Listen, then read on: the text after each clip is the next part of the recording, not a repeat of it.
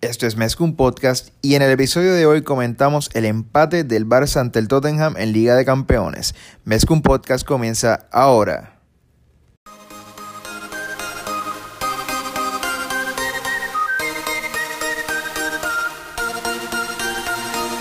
Kevin Roland, contigo empezó todo. Som el club del món, diguin el que diguin. El Barça i Catalunya!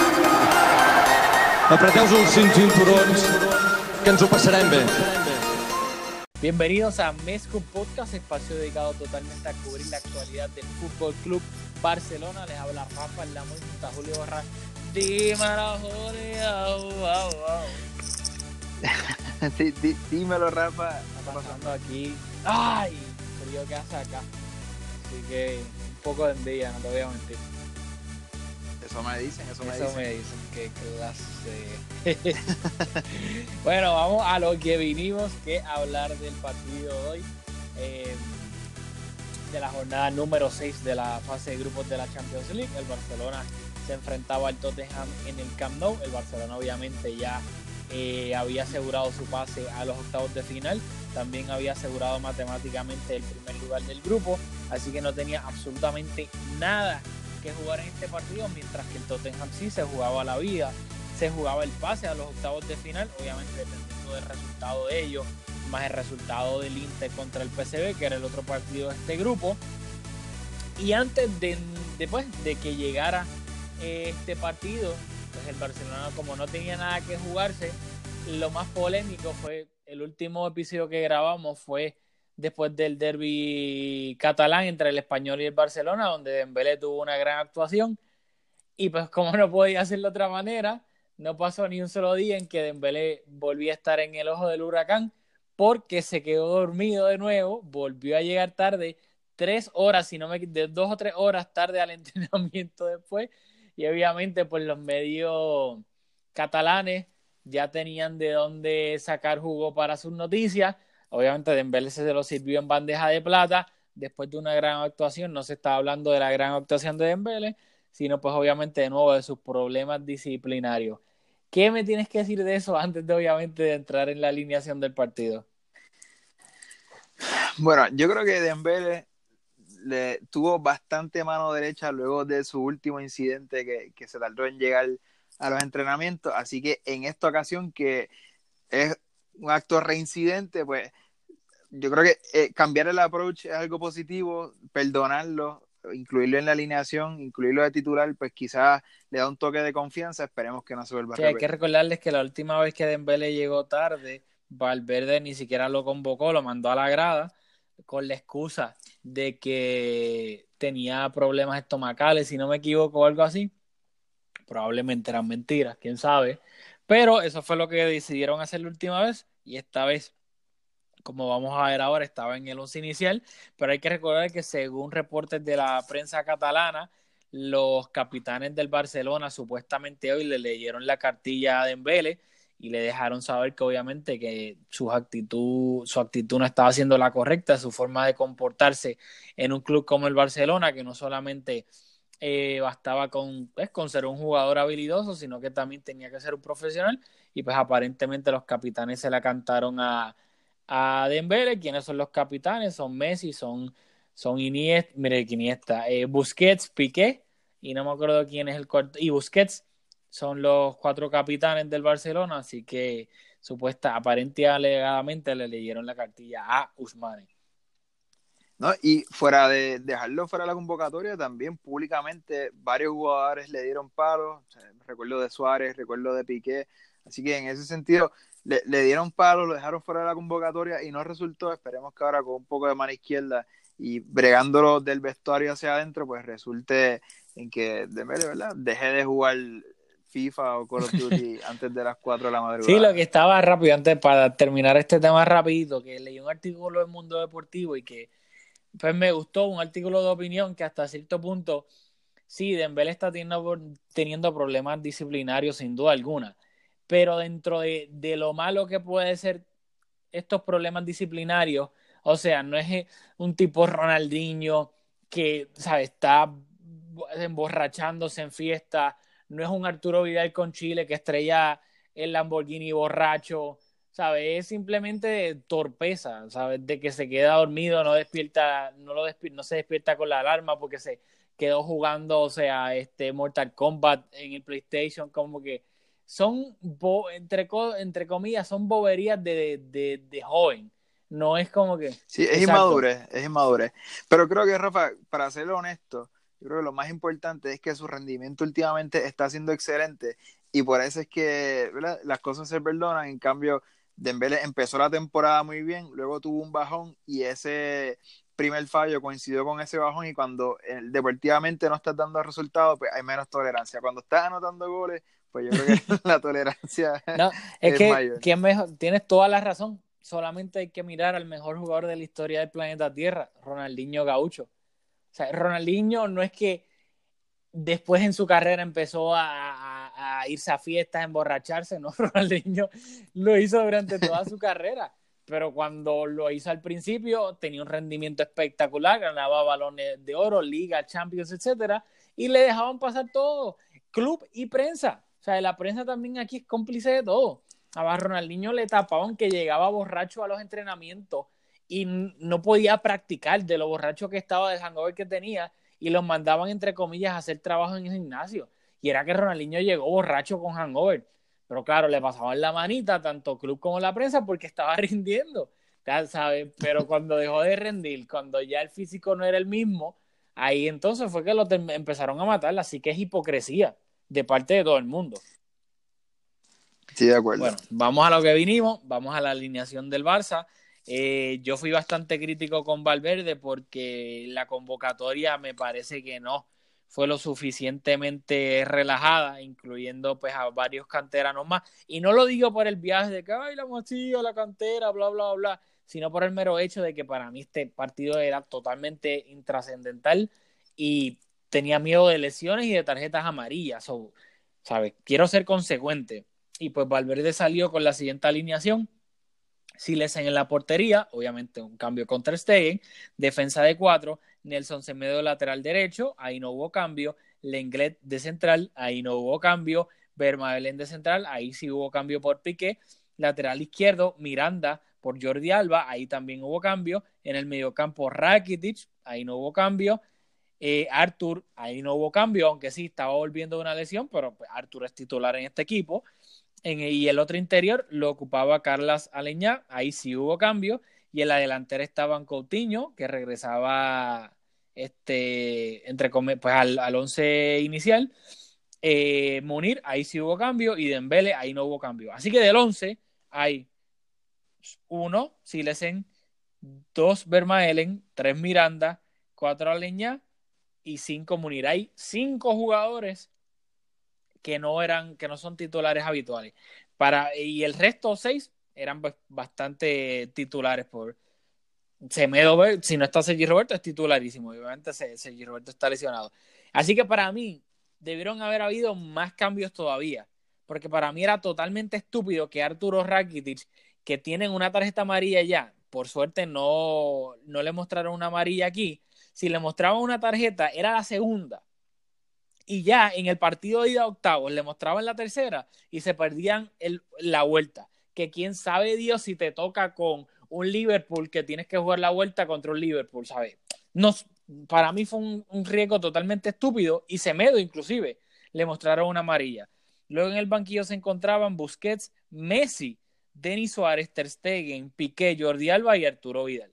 ¿Qué me tienes que decir de la alineación?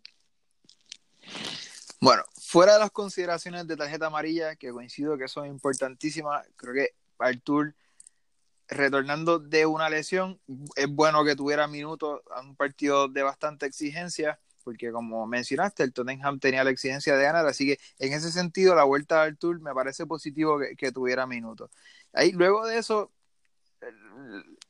las alternativas que tenemos, por ejemplo, Busquets, el mejor medio centro del Barça luego de Busquets, el, el, único jugador que puede suplir esa posición jugador por jugador si no cambiamos un doble pivote es Rakitic. Es absurdo que Rakitic hubiese jugado ese partido, este partido, pero es el único jugador que puede suplir a, a Busquets porque si no, Arturo Vidal creo que no puede cumplir con ese rol. En los centrales también estamos cortos, un Titi lesionado, descanso Pique, pues jugó Lenglet y Vermaelen, que Vermaelen tuvo un partido desastroso y quiero detenerme sobre eso. Así que fuera de eso, Coutinho es bueno que tenga minutos, creo que debe de recuperar confianza, las sensaciones con Coutinho no son las mejores, así que veo positivo que, tuviera minutos, creo que no los aprovecho, y Dembele es el único, quizás titularísimo, que me hubiese gustado haberlo visto en el banquillo, no arriesgarlo, pero de los titulares, eso fue lo más que me molestó. Luego hay que hablar de Messi. No sé por qué estaba convocado y luego no sé por qué tuvo minutos. Ok.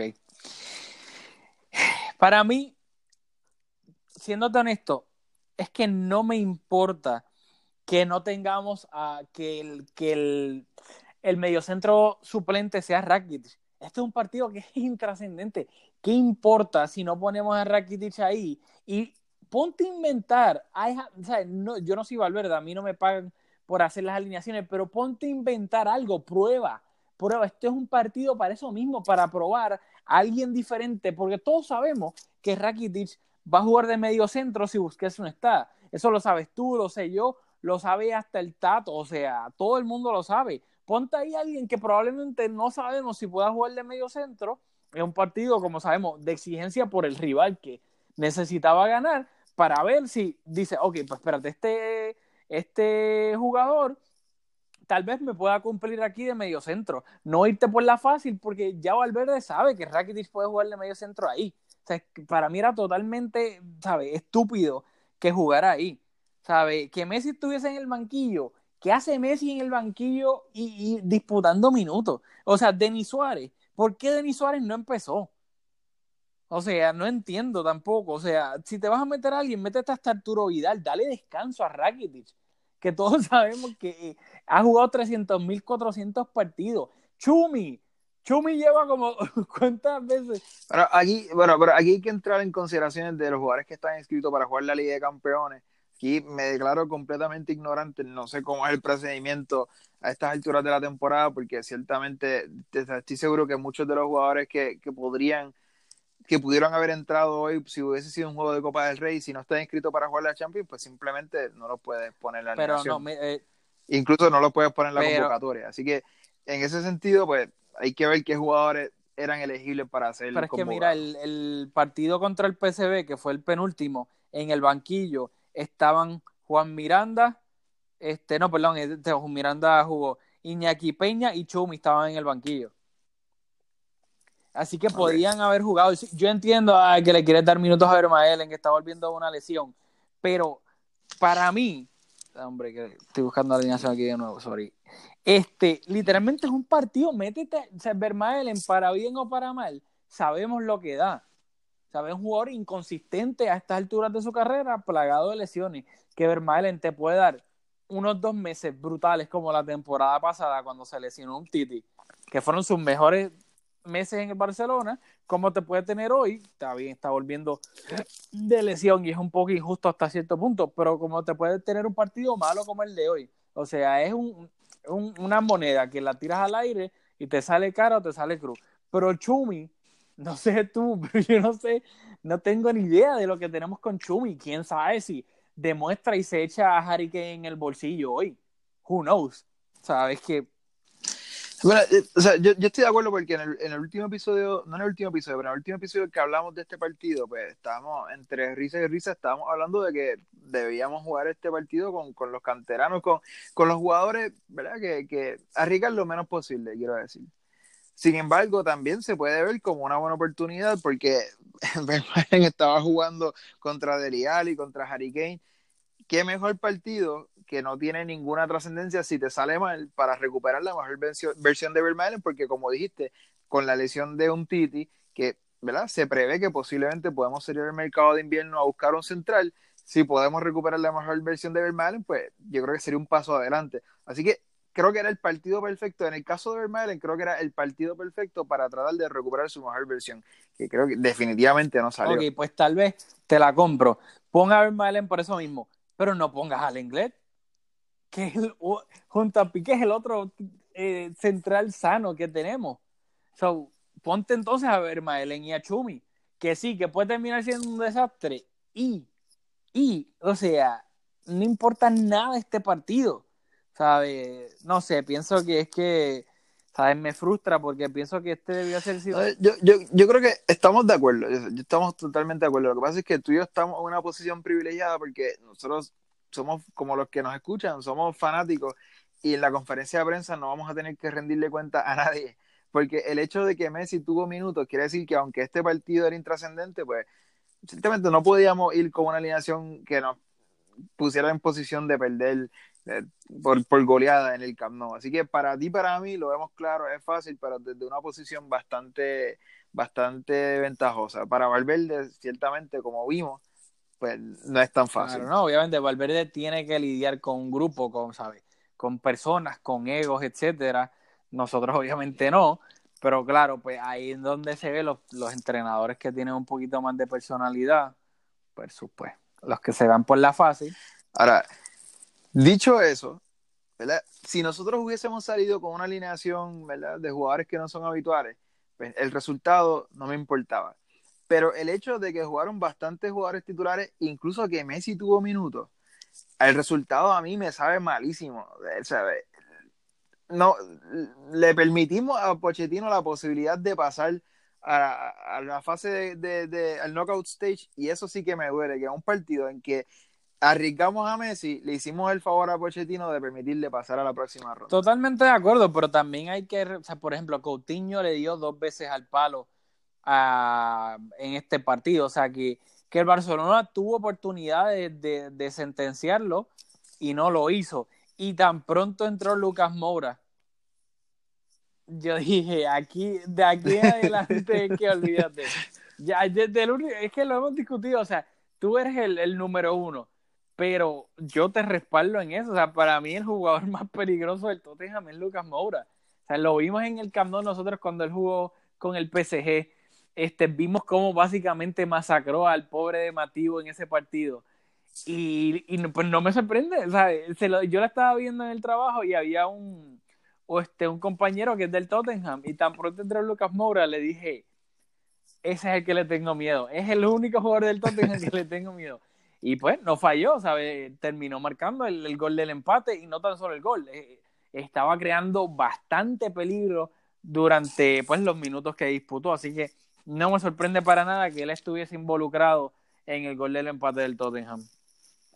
Sí, es de esas veces que no te gusta acertar y aunque, como dijiste, metió el gol que realmente lo empujó tras un error de Vermaelen que estaba totalmente descolocado. Vermaelen y el inglés, los dos fueron a presionar al jugador que lo asistió, que ahora no, no recuerdo cuál fue, pero remató casi a puerta vacía porque los centrales del Barça se hicieron, se hicieron un 8 ahí, los dos marcando a un solo jugador, dejando ese espacio abierto. Sí, no, fue un, fue un desastre porque Semedo estaba por esa banda, y creo que el inglés también estaba cerca, y Vermaelen salió, yo no sé para qué, fueron tres, a donde Harry Kane, yo creo que fue que, o sea, claramente pues, fue un error, se desesperaron, de momento vieron que era Harry Kane y no sabían dónde cada uno estaba, y los tres fueron a a donde Harry Kane salieron desesperados, como que ay, ay, Harry Kane la tiene casi dentro del área.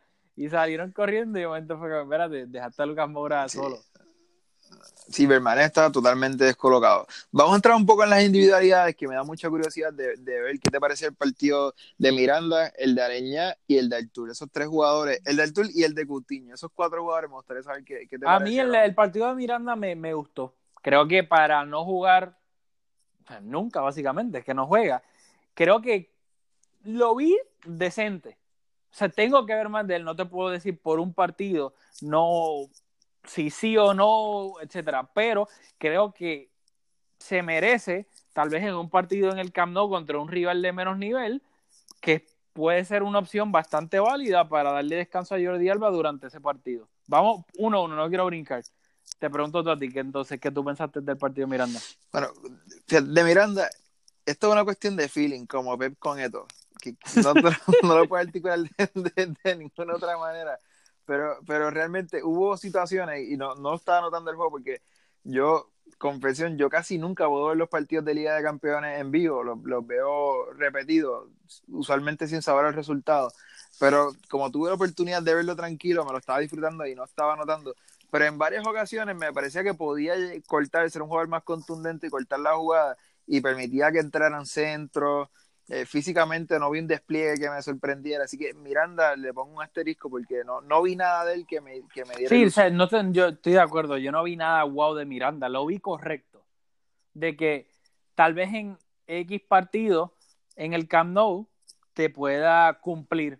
O sea, no es que lo vi, olvídate, ni contundente defensivamente, ni tampoco llegando a la línea de fondo diciendo. No, sí, ofensivamente no tuvo mucho. Lo vi correcto para mí, correcto es la palabra.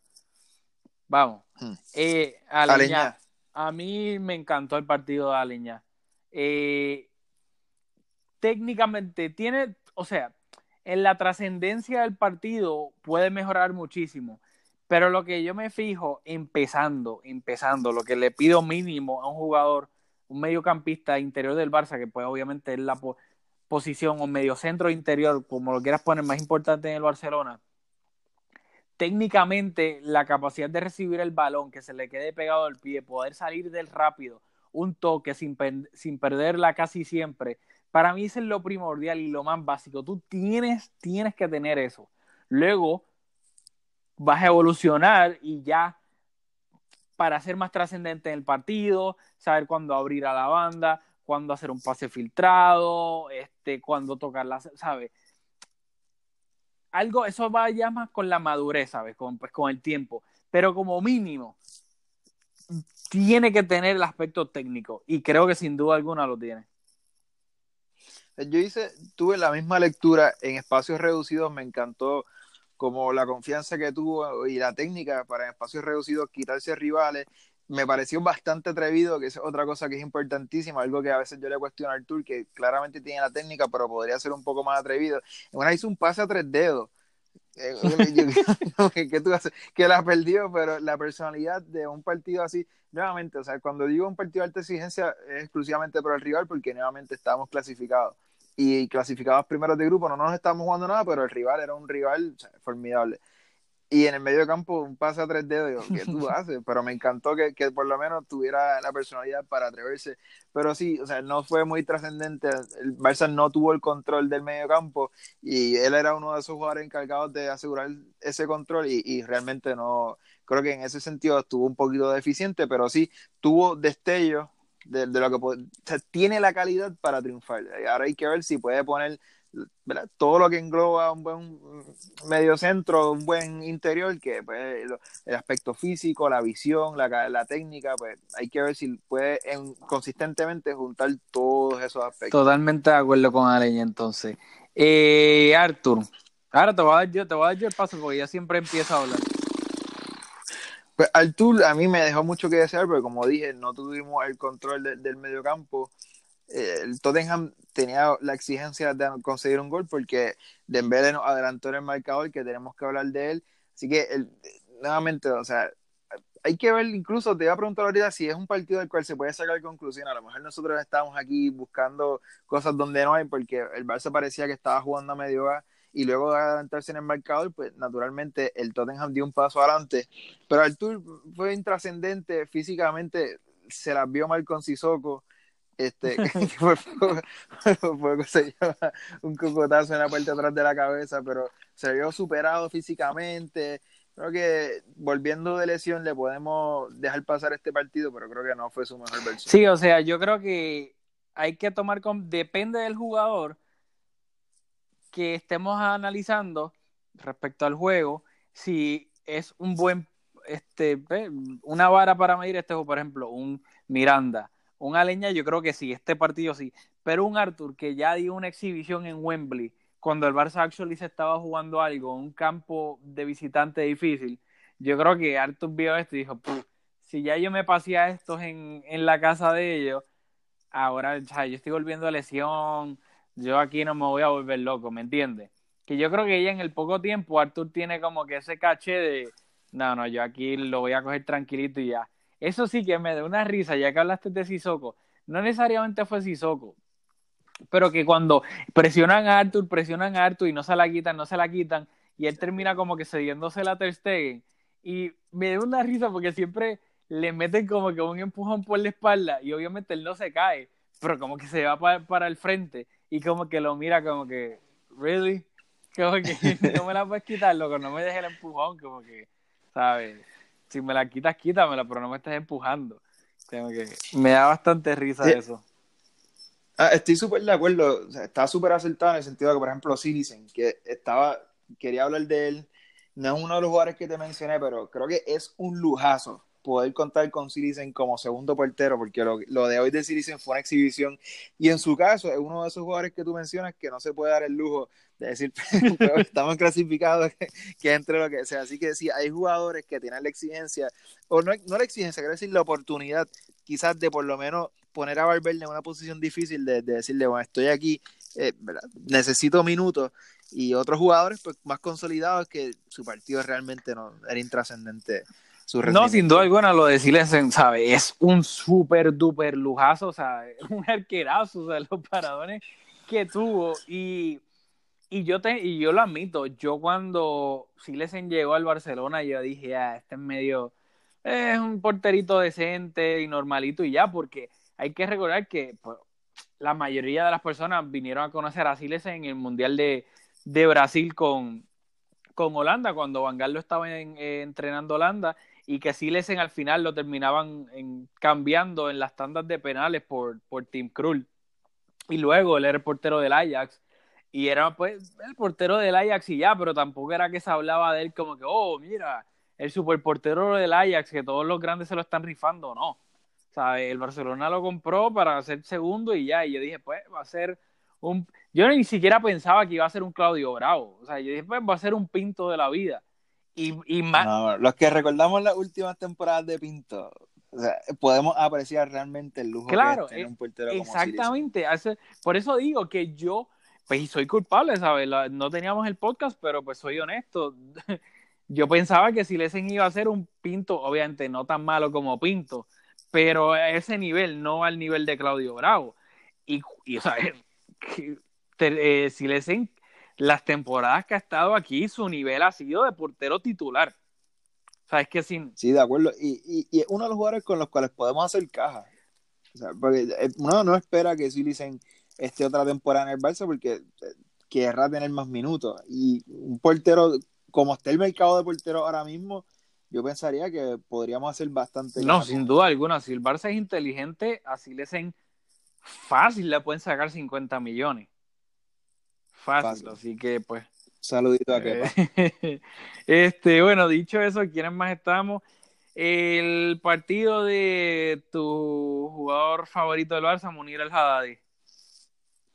Munir y Coutinho. Ok, vamos a, vamos a hacer dos por uno. Este, Coutinho es, es lo mismo. Yo no, en el partido como tal, no le vi nada de influencia. Lo que sí lo vi es que, y creo que es lo que todos estamos de acuerdo, es que Coutinho, el rematador, es un, o sea, eh, si algo tiene Coutinho que es extraterrestre hasta cierto punto, es su remate. Y hoy le dio dos veces al palo porque esa, esa rosca que le mete al balón en esos remates al segundo palo son veneno puro. Pero luego en la influencia del juego, lo que pues estamos mal acostumbrados con un Xavi de la vida o un Busquets, este, pues cuando está en su mejor nivel, pues no, no lo vimos con Coutinho. Sí, a mí lo que me molestó del partido de Coutinho es que yo creo que llegó para ser protagonista, o sea, obviamente llegó para ser titular, pero más allá llegó para ser protagonista. Y cuando no estaba Messi, como eh, vimos todo, el, el que dio un paso adelante fue Suárez. Hoy no estaba Messi, no estaba Suárez, y el que dio un paso adelante en fase ofensiva, el, el protagonista fue Dembélé. No sé qué esperando, o sea, el fichaje más caro de la historia, para, o sea, cuando no esté Suárez, Messi, Dembélé, entonces va a dar un paso adelante para llevar el peso de la ofensiva. O sea, se tiene la calidad, tiene todo para triunfar en el Barça y yo creo que es un poco falta de, de, ambición, de personalidad. Sí, sí, estoy, estoy totalmente de acuerdo en ese sentido. Pero pues es que no, tampoco no me quieras tirar mucho en Coutinho porque creo que pues lamentablemente lo, los últimos partidos que ha jugado han sido, es como que pues hemos, hemos hablado de lo mismo porque es que no, no ha cambiado para nada. Eh, Munir. Munir, el rendimiento que sabemos que él puede dar, que es un, un él, él, es un jugador cumplidor, yo creo que no tiene calidad para ser jugador del Barça. Eh, pero cumplió, hoy estuvo desubicado, no recuerdo cuántos fuera de juego, en cuántos fuera de, de juego lo vimos, pero realmente el partido de Munir yo creo que estuvo estuvo ahí equivalente con, con, su validad, que es un jugador que no tiene nivel para, para ser el, el, delantero suplente del Barça. ¡Qué fuerte! bueno, pero vamos a hablar ahora de, del mejor jugador del partido, de Ousmane Dembele. Hay que darle cariño porque ni lo hemos mencionado.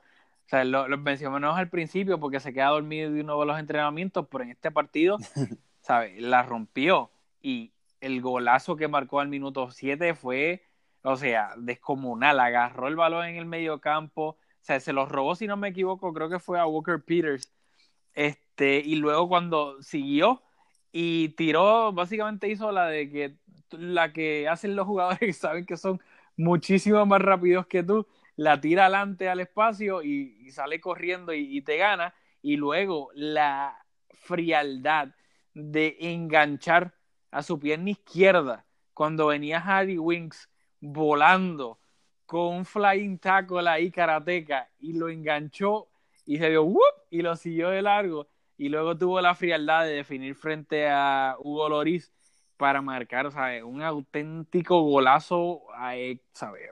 Un golazazo. Sí, lo de Munir, tres fuera de juego, lo, acabo de confirmar. En cuanto a, en cuanto a Dembele, quizás parecemos resultadistas porque anotó un auténtico golazo, pero aparte de eso, o sea, a nosotros nos gusta enfocarnos no, no, en esas acciones como un gol, una asistencia en el resto del partido.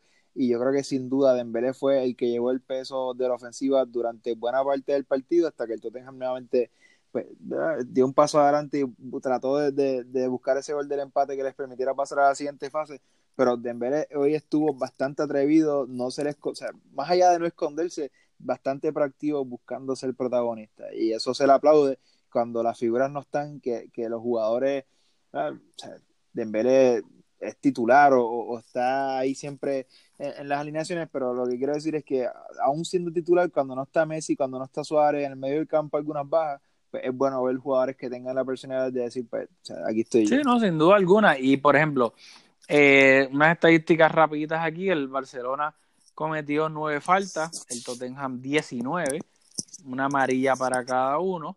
El Barcelona tuvo cuatro fuera de juego, el Tottenham uno, tiros de esquina cinco, el Tottenham, el Barça dos, eh, atajada, el Barcelona, este, no sé, no hace sentido eso no, pero remate, el Barça tuvo 14 remates, tres a portería, el Tottenham tuvo 17 remates, siete fueron a portería y la posesión la ganó el Tottenham 51 a 49 en el Camp Nou. Y también, pues, para resaltar un poquito más, los últimos cinco partidos del Tottenham había ganado cuatro y el único que había perdido había sido contra el Arsenal y el Barcelona de sus últimos cinco partidos había ganado todos y el único que había empatado había sido contra el Atlético en el Wanda Metropolitano. En la atajada, Silicen hizo seis, una, una barbaridad, y, y hizo solo no, fue muy exigido. El otro que te quería comentar, ¿qué piensas de que Valverde, los cambios de Valverde fueron Busquets, Messi y Denis Suárez? Obviamente el de Denis Suárez no creo que le molesta a nadie, pero ¿qué piensas de que Busquets haya, o sea, obviamente que entre Messi para mí es totalmente absurdo, pero que cambia Rakitic en la primera mitad, o sea, empezando la segunda mitad, y sea por Busquets para colmo. Sí, a mí me pareció rarísimo, no tengo información más allá de la que pueda tener cualquier otra persona buscando en, los periódicos, así que es como una cosa del huevo o la gallina, quien tú prefieres que descanse, Busquets o Rakitic, pero no tuvo que haber sido así porque Vidal estaba en el banquillo, creo que era la opción más sensata en cuanto a riesgo de lesión, posicionalmente, pues es Busquets o Rakitic en esa posición, así que en ese sentido, pues era uno o el otro, pero a mí no me hizo sentido. En la de Messi, o sea, una barbaridad. Y ahí Messi comparte responsabilidad porque una el productor enfocó a Messi amarrándose las botas. Y como que, bueno, Messi es un enfermo del fútbol y se veía que estaba como, yo no sé si alguno de ustedes ha jugado deportes, pero cuando tú estás en el banquillo y estás mirando fijamente al entrenador a ver si coinciden las miradas, o sea, tú sabías que Messi estaba loco por entrar Miranda Valverde poniéndole presión y cuando entró es como que o sea, no, ese cambio sí que no tuvo ningún sentido. Sí, sabes, sabe, hasta cierto punto. Es que ahí. Entonces tú, te, tú mirabas a Chago para que, para que te pusiera. Aún así ni me ponían. Pero, o sea, ya, lo que es exclusivo, que rata eres. Este, o sea, Messi, ahí yo se la tengo que tirarle la toalla a Valverde hasta cierto punto, porque cuando el mejor jugador del mundo y, de, y probablemente de la historia te pone esa presión, o sea, ¿qué tú vas a hacer? O sea, tú dependes de él, él es el que va a decir si tú tienes trabajo o no. Y si él viene y se empieza a amarrar los, los zapatos, los ganchos, los botines, como le quieran llamar, es como que, ¿sabes? Ganter, ¿qué hago? Nada, yo creo que era una, la oportunidad perfecta, dado lo poco que estaba en juego para el Barça, para darle No, sí, claro, sin duda alguna, pero... Eh, si no descansó hoy, no descansa nunca. Bueno, no sé, porque venía descansando... Es que eso es lo que yo no entiendo. Va- varios partidos de la Champions venía descansando. El, el partido antes de la Champions no jugaba en Liga. O sea, yo estuve en el Camp Nou contra en Athletic que no jugó. ¿Sabes? No, razón. o sea, no, enti- no entiendo. So, no sé la que está pasando ahí. Este, pero dicho eso, pues, al final de todo, el Barcelona pues empató, totalmente irrelevante. El Tottenham pasó este, gracias a ese gol, porque el Inter no pudo pasar del empate en casa ante el PSV. El gol del Inter lo hizo Mauro Icardi, un cabezazo. No pudieron pasar del empate, así que el Barcelona pasaba primero de grupo, el Tottenham pasaba segundo de grupo. Los otros resultados de la jornada en la Champions fueron el. Si está este iPad avanza, que está medio lento. El Porto le ganó al Galatasaray. El, tu, tu, tu, el Schalke le ganó al Lokomotiv de Moscú. El Dortmund le ganó al Mónaco. Eh, el Atlético empató a cero con el Brujas, así que terminaron segundos de grupo. El Inter empató contra el PSV. Y el Liverpool le ganó al Napoli por 1-0. Y el PSG le ganó a la Estrella Roja 4-1. Así que obviamente mañana miércoles pues, se termina la, la sexta jornada. Pero, lo tengo acá, disculpa, Seibos. Este, el Dortmund terminó de grupo. Eh, primero de grupo, el grupo A, Atlético segundo. Obviamente, el Atlético no puede ser eh, rival del Barcelona octavo, porque en octavos no se pueden enfrentar equipos del mismo lugar, del mismo país, perdón. En el grupo C, el PSG terminó primero y el Liverpool segundo, así que el Liverpool es un posible eh, rival del Barcelona en octavo. En el grupo D, el Porto terminó primero y el Schalke terminó segundo. El Schalke puede ser rival del Barcelona en octavos de, de, final. Este, ¿qué más? Y los otros grupos, mañana juega el grupo E, que tiene el Bayern y el Ajax. Ya el Bayern y el Ajax están clasificados. Obviamente falta ver quién termina primero de grupo.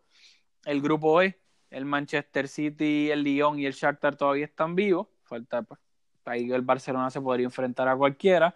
El grupo G, el Madrid eh, y la Roma ya están matemáticamente clasificados. La Roma podría empatar al Madrid en puntos si el Madrid pierde, pero no sé si ya no tienen el, el head to head o algo así, no sé cómo funciona ahí. Y el grupo H, la Juve y el Manchester United ya están clasificados ambos. Eh, solamente faltaría ver quién termina primero de grupo, ya que la Juve tiene 12 y el Manchester United tiene 10 puntos. Así que obviamente todos esos el Barcelona se podría enfrentar. Creo que sin duda alguna por el momento la cherry entre comillas que todo el mundo quisiera sería el Chalque, pero diciendo eso de la cherry ya sabemos como yo dije que la cherry era la Roma y pues me reafirman eso la temporada pasada y pues la cherry nos explotó como un cheribón en la cara porque la Roma nos termina eliminando de la Champions. ¿Algo que quieras decirle lo que falta o nos despedimos? Tú me dices. Yo creo que ya podemos Bueno, despedirnos. pues nada, este, este fin de semana el Barcelona juega el domingo eh, en Ciudad de Valencia contra el Levante. Así que nada, ahí estaremos para seguir discutiéndolo en Mezcum Podcast.